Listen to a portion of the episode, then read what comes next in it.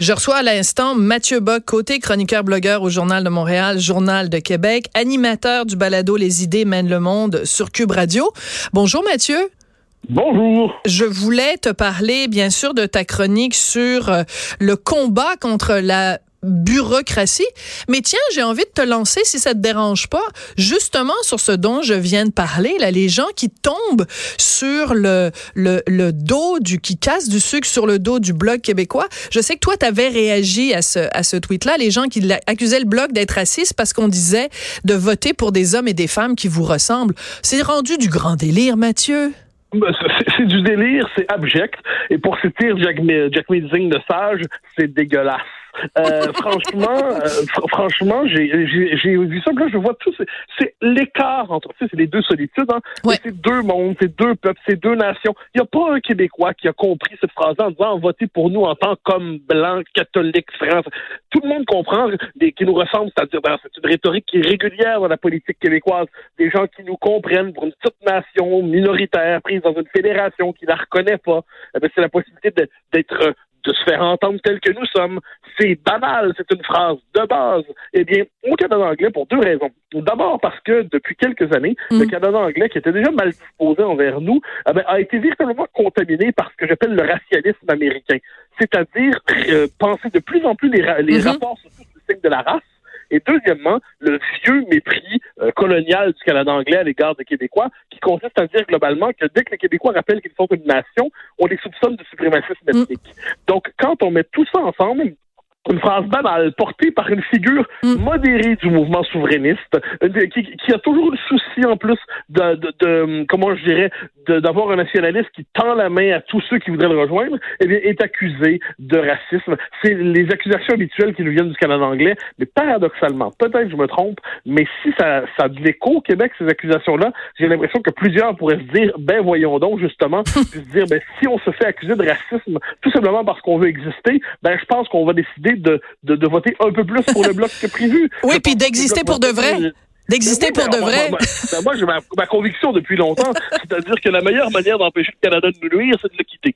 Mais, euh, mais, mais, mais, mais pour mais pour l'instant, euh, je trouve qu'il faut répondre fermement à ces accusations odieuses qui consistent en fait à criminaliser notre simple existence. Oui. Alors, j'ouvre une parenthèse personnelle. Tu disais tout à l'heure, tu parlais du racialisme aux États-Unis. Je veux juste partager une anecdote avec toi et avec les auditeurs. Il y a plusieurs années de ça, en 90-91, j'ai fait, euh, j'ai passé un an à New York. J'ai fait une maîtrise en journalisme à l'université euh, Columbia.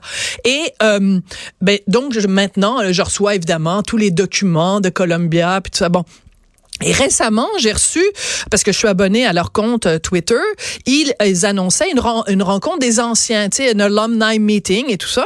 Puis là, je me dis, ah, ben, c'est intéressant, je vais pouvoir y aller. Non, c'était une rencontre des anciens asiatiques. Juste les anciens étudiants de Columbia asiatiques. Fait que là, je, je dis, ben voyons, on est en train de considérer les gens, alors que ça a été un combat pendant des années aux États-Unis de justement ne pas considérer les gens sur leur race. Mhm. Et là, ça devient que tu appartiens à une race avant d'être, euh, je sais pas moi, un journaliste, avant d'être euh, une mère de famille, avant d'être n'importe quoi. C'est quoi ta race? C'est quand même incroyable. Oui, c'est le, le, renversement de l'antiracisme.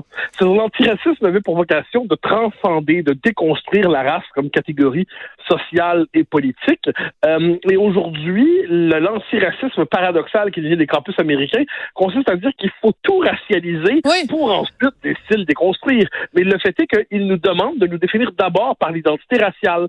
Et ça, comme je dis, moi, bon, moi, je trouve, même si j'étais américain, ce que je ne suis pas, mais si j'étais américain, je trouverais euh, que c'est fou. Mais étant pas américain, étant québécois, euh, je trouve que l'importation de ces catégories-là ici, c'est-à-dire cette idée qu'on doit justement trancher les gens blancs, noirs, asiatiques, euh, mexicains, et puis ensuite on comprend qu'il y a des, milliers de sous-catégories là-dedans. Ben c'est un monde tribalisé, c'est un monde où chacun est enfermé dans sa différence la plus petite. C'est un monde hostile au vivre ensemble. Puis c'est pour ça que moi j'ai toujours été aussi attaché au concept de nation. Parce que qu'est-ce que c'est une nation? C'est une culture partagée, c'est une réalité politique aussi. Une nation, c'est pas un grand vide administratif. Ça, ça, ça a une consistance, c'est comme une culture. Mais on peut y adhérer, on peut se l'approprier. Ben voilà. On peut du Pakistan, d'Afghanistan, du Botswana, n'importe où, et on peut devenir québécois, américain, norvégien, ainsi de suite, pour peu qu'on s'approprie les, les codes culturels et dans, dans quand c'est un pays souverain, la citoyenneté, bien évidemment. La race, elle est fondamentalement excluante. La race, c'est un principe euh, régressif. Mais ben oui, tu peux pas la changer. non, c'est un principe de pureté en dernière instance, c'est-à-dire qui est aussi blanc, aussi noir, aussi ci que moi. C'est absolument, c'est un concept toxique, la race. Or, aujourd'hui, on cherche, au nom du progressisme, hein, par le champ, par, mm la gauche, on cherche à nous la ramener dans le débat public. Je trouve ça absurde. Et de ce point de vue, le, combat québécois d'Amérique du Nord, au-delà du combat qui est pour notre existence nationale, c'est aussi un combat pour résister. Aujourd'hui, on le constate. Tout à fait certaine idée de la civilisation qui pousse paradoxalement à la régression raciale. Oui, alors je veux revenir à ce mot de ressemble parce que c'est vraiment ça qui a mis euh, le feu aux poudres et je me disais mettons l'inverse, mettons que euh, maintenant qu'il a fait sa profession de foi euh, pro-vie Andrew Scheer, ce qu'il avait refusé de faire le soir du débat, mais mettons que les conservateurs aujourd'hui prendraient une annonce ou écriraient sur les médias sociaux optez pour des femmes et des hommes qui vous ressemblent sous-entendu, si vous aussi vous êtes pro-vie, ben votez donc pour le Parti conservateur parce qu'à la tête du Parti conservateur, euh, il y a un gars qui est pro-vie. Ben personne ne trouverait rien à redire parce que oui, des gens qui ont une communauté d'esprit se rassemblent autour d'un chef qui partage les mêmes valeurs qu'eux. Oui, oui, ben, je suis absolument d'accord. Le, principe de la politique là-dessus, c'est de construire un rassemblement autour de certains points communs. C'est-à-dire, on, on, fait, on fabrique pas une secte, donc faut pas être d'accord sur tout, mais on a un programme commun. À partir de là, dire venez avec nous. C'est l'usage de beau mot de nous, le nous qui permet de transcender le je, le je qui trouve souvent un repli dans l'intime. Donc le mot de le nous, ça permet de rassembler. Mais je constate, ça c'est un, fait canadien qu'il faut mentionner, puis je, ne serais même pas aussi indépendantiste que je le dirais quand même, c'est que la seule différence collective qu'il n'est pas permis de mentionner au Canada, c'est celle des Québécois. Mhm. Parce que là, toutes les identités peuvent être valorisées, sauf l'identité québécoise, parce que celle-là est soupçonnée fondamentalement d'une forme de culpabilité ontologique. Oui, elle louche. Elle est louche. Oui, et c'est le paradoxe canadien que la condition de la reconnaissance de toutes les autres identités, c'est une espèce de rassemblement contre l'identité québécoise qui, elle, n'est pas légitime. Et ça, on le voit dans la campagne. Et ce qui est paradoxal, c'est que Jack Meeting a cherché à jouer pendant un temps sur les deux tableaux. Donc, au Québec, il faisait des petits clins d'œil, puis dans le reste du pays, il disait, ben, c'est une loi scandaleuse, la loi 21. Là, franchement, en utilisant le mot dégueulasse pour parler des, des, services à visage découvert. On parle même pas de la laïcité. Non. On parle des services à visage découvert. Demandez ça, c'est dégueulasse on voit à quel point on évolue dans deux univers mentaux différents. Oui, puis écoute, on va revenir à un moment donné au sujet dont on était censé parler, mais juste une chose, parce que vraiment, ça m'a fait hurler dans, mon salon ce matin. Euh, Rima El dans la presse de ce matin, écrit un texte, je pense que le titre, c'est « Le religieux sans turban » ou quelque chose comme ça, mm-hmm. et elle parle euh, évidemment d'Andrew Shea et de sa position euh, hyper catho, donc euh pro-vie, et elle termine en disant, ben c'est là qu'on voit toute l'ironie euh, de la laïcité qui, qui, est plus préoccupée par ce que les gens ont sur la tête que ce que les gens ont dans la tête. Et elle dit, ben dans le fond, on devrait. Bon, mais quel argument fallacieux Parce que la laïcité, c'est pas de condamner les gens pour ce qu'ils ont sur la tête, c'est juste un principe de neutralité de l'État. Puis il n'y a jamais été question de prosélytisme. C'est pas ça la question. C'est juste que l'État n'est ni catholique, ni athée, ni sikh. C'est juste ça qu'on demande aux gens. Mais faisant un parallèle avec ça en disant, hey, regardez, Andrew Scheer, lui, il porte pas de turban, puis il porte pas de grosse croix autour du cou. Mais ses idées sont bien plus dangereuses que celles de Jacques Mitzing. C'est assez fallacieux comme argument. Non, non, non, mais c'est absolument fallacieux. Ça, ça distingue deux, ça, ça fond dans une même question deux questions très distinctes. D'un côté, il y a la question des idées politiques des uns et des autres, des idées philosophiques, des idées morales, qu'on appelle ça comme l'autre. Et de l'autre, c'est le principe de la neutralité de l'État, c'est le principe de la neutralité des gens qui travaillent pour les services publics. C'est deux questions dans une seule, mais par un espèce d'exercice de, appelons ça, de déconstruction logique. Euh, la, la chroniqueuse de la presse en arrive à la conclusion que dans les faits, ce n'est qu'une seule et même question. Eh ben non, c'est pas vrai. La neutralité de l'État, la neutralité de ceux qui servent en position d'autorité, ça a une valeur en soi. Ensuite, on discutera sans problème de la question des convictions de M. Scheer, mais c'est pas la même question. Mais encore une fois, cette espèce d'astuce rhétorique vise en fait à disqualifier la laïcité québécoise. Absolument. Bon, écoute, euh, arrivons-en au sujet sur lequel tu chroniques euh, ce matin, que tu chroniquais hier, pardon, combattre la bureaucratie.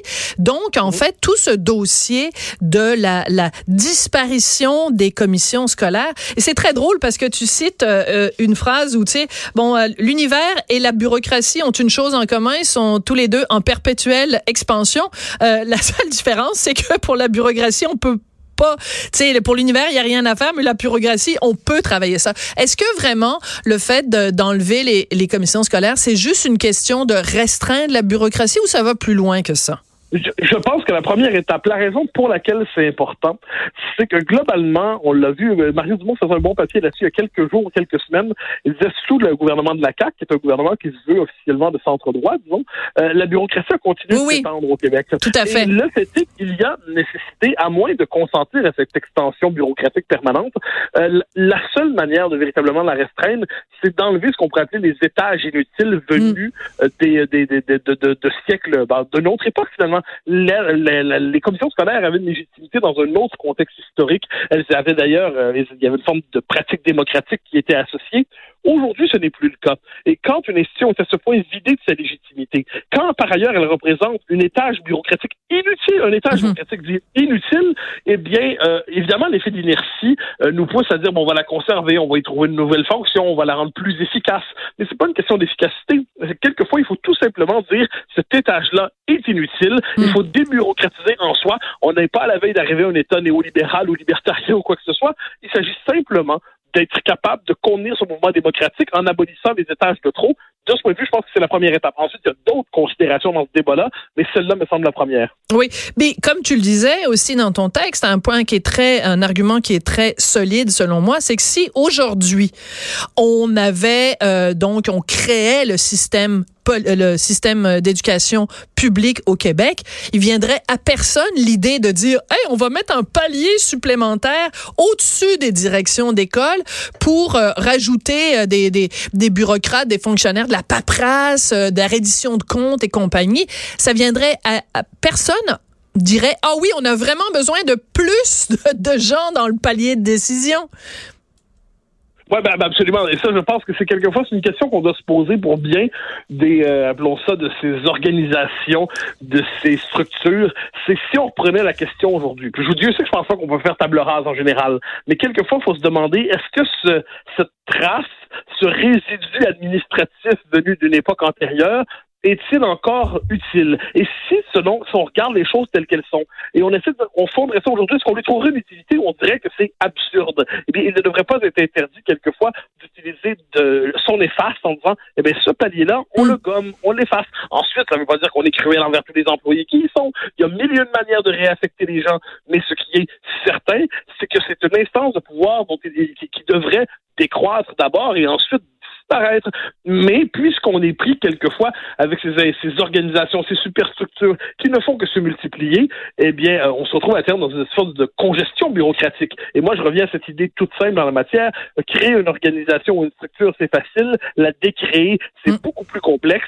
Voilà pourquoi il faut réussir son coup cette fois-là pour montrer qu'il est possible de décréer ce qui a été créé. Oui. Puis en même temps, ben c'est ça, tu fais référence au texte de Mario et je m'en souviens très bien, je pense que c'était la semaine dernière, où il disait, ben tu sais, t'as être la CAQ, donc euh, être un parti qui a quand même été porté au pouvoir avec des valeurs de, de justement, avec une idéologie en disant plus, ben on va euh, commencer à mettre l'État au régime, ben même eux, ils y arrivent pas parce qu'il y a, il y a comme une espèce de phénomène naturel. Le fonctionnariat engendre le fonctionnariat. L'appareil de l'État aime être obèse et et n'est jamais assez obèse à son goût. Donc, est-ce que c'est peut-être un point de départ? C'est-à-dire, on dit, on commence par dégraisser en enlevant le palier aux commissions scolaires, mais après, on va peut-être pouvoir s'attaquer quand même à d'autres euh, bureaucraties, à d'autres organigrammes tentaculaires qui sont comme des pieuvres, là, dont on, on se perd dans les méandres de la maison des fous, là. Ouais, ben ça, je crois, à, moyen terme, je pense que ça devrait être l'horizon. Euh, je crois qu'il faut commencer par quelque part. Or, c'est à ce moment-là qu'il y a une forme de point de rencontre entre cette nécessité de débureaucratiser partiellement et les préférences populaires. C'est-à-dire le commun des mortels ne sait pas trop à quoi ça sert, ces gros machins bureaucratiques, euh, les commissions scolaires. Donc, et le gouvernement se dit, mais il faut commencer quelque part. Donc, il y a là une porte d'entrée pour ce débat. Et ça, c'est pas inutile. C'est-à-dire, en, en politique, on se lance jamais dans le vide. On se lance à partir des opportunités d'un moment, des circonstances particulières. Les circonstances offrent la possibilité d'en finir avec ces, euh, ces, ces structures inutiles. Donc, c'est comme ça que je comprends l'intention du mhm. gouvernement. Ensuite, il ne faut pas se faire d'illusions. Euh, Madame Thatcher, en son temps, qu'on l'apprécie ou non, s'était dit qu'elle ferait véritablement, euh, elle voulait réduire vraiment en son temps ce qu'elle appelait le socialisme britannique, dont la social-démocratie britannique. elle, elle a ralenti la croissance, mais elle n'est pas parvenue à renverser la tendance. Donc, il y a quelque chose qui appartient à, à une espèce de modernité bureaucratique qui ne cesse de s'étendre. Voilà pourquoi, devant cela, il faut faire un travail constant pour la contenir. C'est pour ça que je t'adore, euh, Mathieu. C'est quand tu me cites Margaret Thatcher. J'adore ça. Il y avait pas un truc qu'elle avait dit à un moment donné. Le problème, le problème avec les socialistes, mais the problem with socialism is at some point people come are running out of other people's money. Le problème avec le socialisme, c'est qu'à un moment donné, il reste comme juste plus d'argent dans les poches des autres. Quelque chose comme ça. Oui, oui, absolument. Et c'est une formule qui était assez bien tournée. Elle avait l'air de la formule pour absolument. les bureaucrates de son temps. Absolument. Et puis les syndicats parfois euh, un peu un peu dino dinosauriques ou dinosauriens, disons. Il y a sûrement un adjectif avec les les dinosaures. Oui, Jurassique, voilà, exactement. Euh, Mathieu, ben écoute, euh, j'aurais plein d'autres sujets à parler avec toi. Écoute, il va falloir que tu reviennes euh, la semaine prochaine, mais j'encourage tout le monde à aller lire ton texte. Donc, combattre la bureaucratie, publié dans le Journal de Montréal, Journal de Québec. Merci, Mathieu. Au grand plaisir, au revoir. Bonne fin de semaine.